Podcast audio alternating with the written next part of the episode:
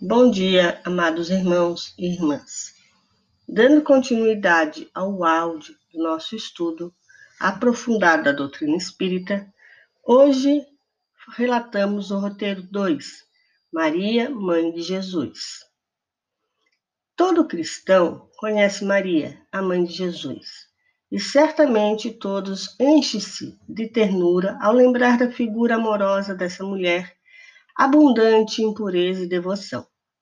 O segundo roteiro do módulo 2 do livro Cristianismo e Espiritismo aborda a história desse espírito iluminado, apontando sua elevação moral, as passagens que constam sobre sua existência no Novo Testamento, bem como em outras obras espíritas, como Boa Nova, Memórias de um Suicida e até do Anuário Espírita.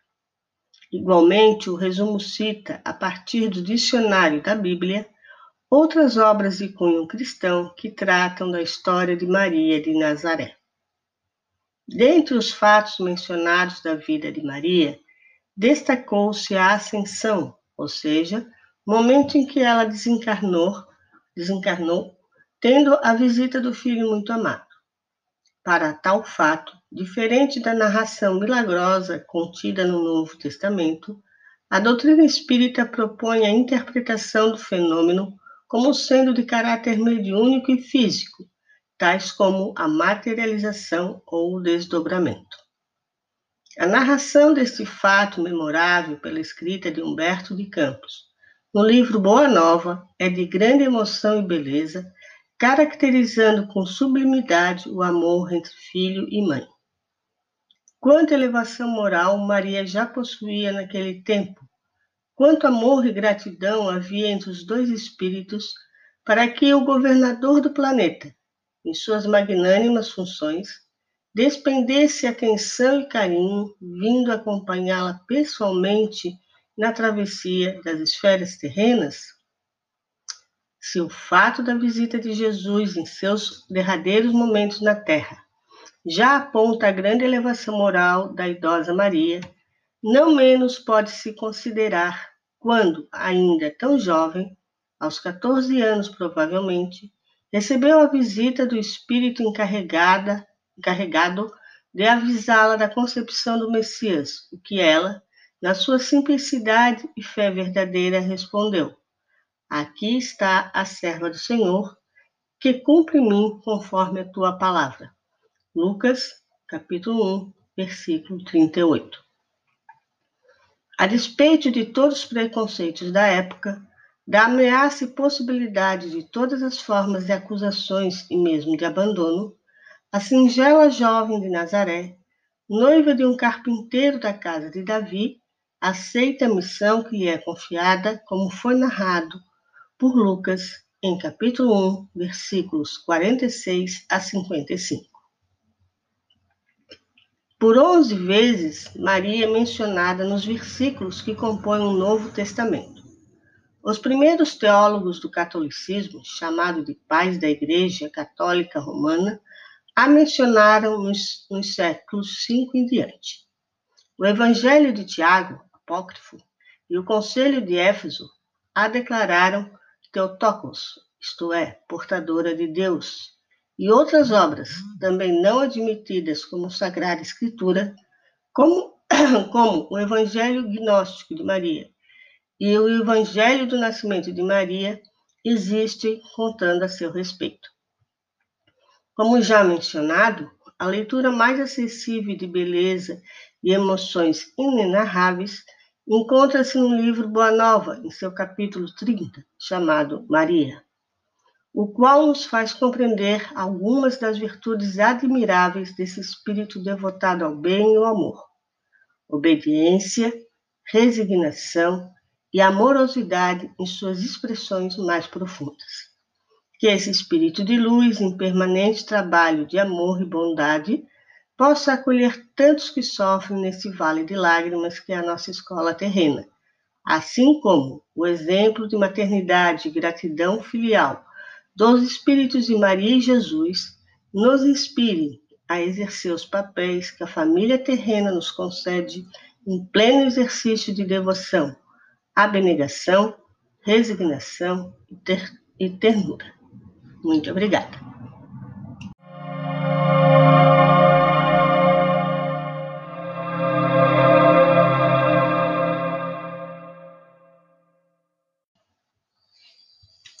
Roteiro 3 João Batista, o Precursor. Neste capítulo, vamos abordar um assunto que teve relevante importância na vida do Mestre Jesus, que vem a ser o nascimento de João Batista.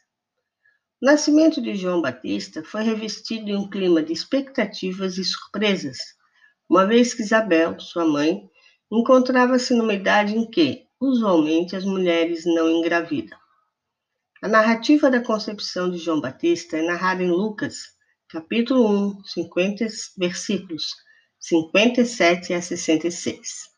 Desde o momento no templo em que Zacarias, o futuro pai, idoso como a futura mãe, é informado da vinda de João por um anjo do Senhor, entre aspas, seguida da sua mudez.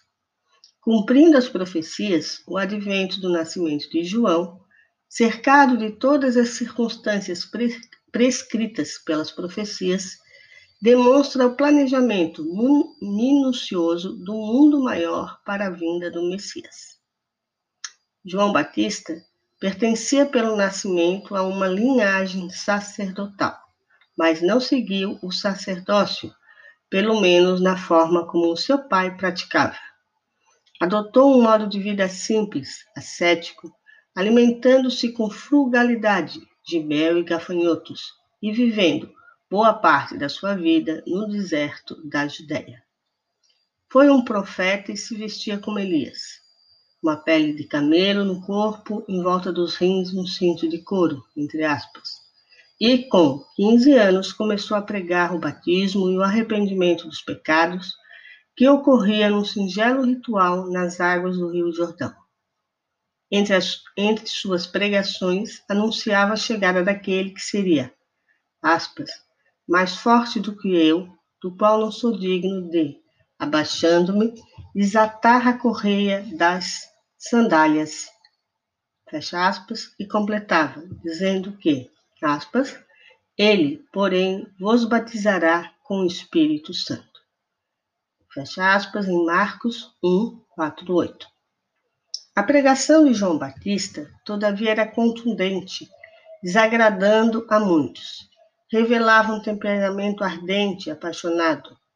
Segundo Eliseu Rigonati, aspas, poderoso médio inspirado, foi o transmissor das mensagens do alto, pelas quais se anunciava a chegada do Mestre e o começo dos trabalhos de regeneração da humanidade.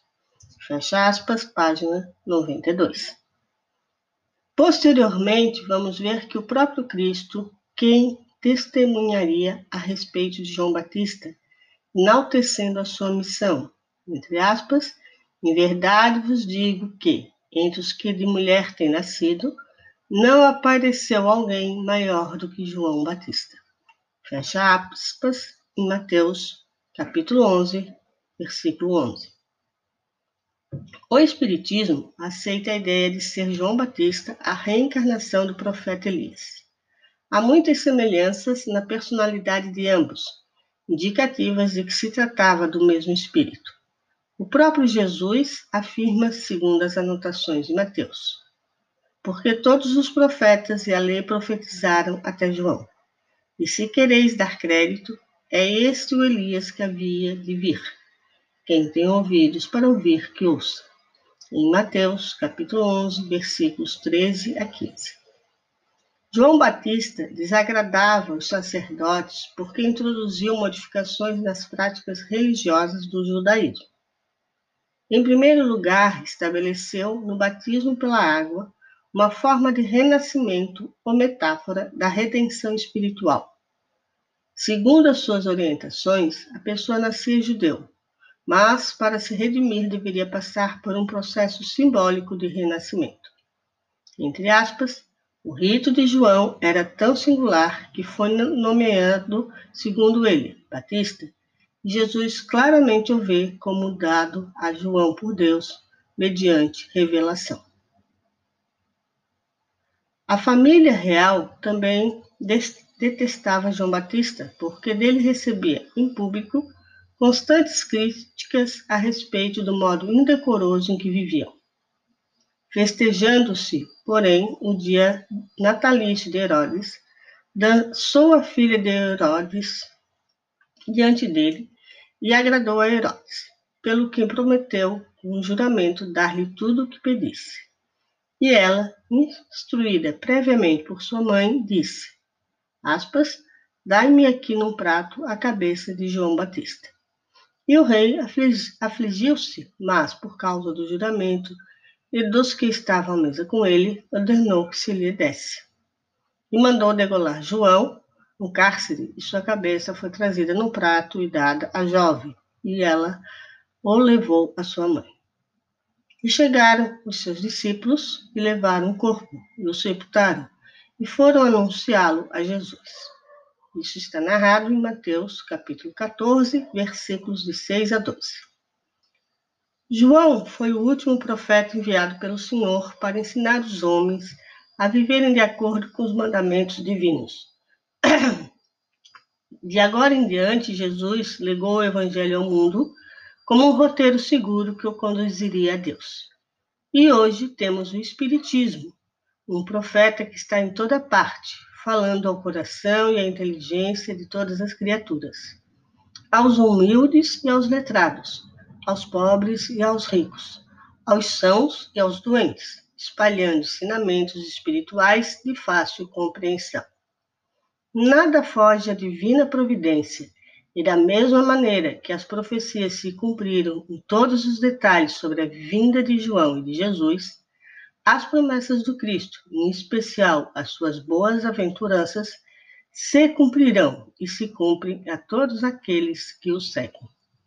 Muita paz, amigos e irmãos, e até o próximo estudo.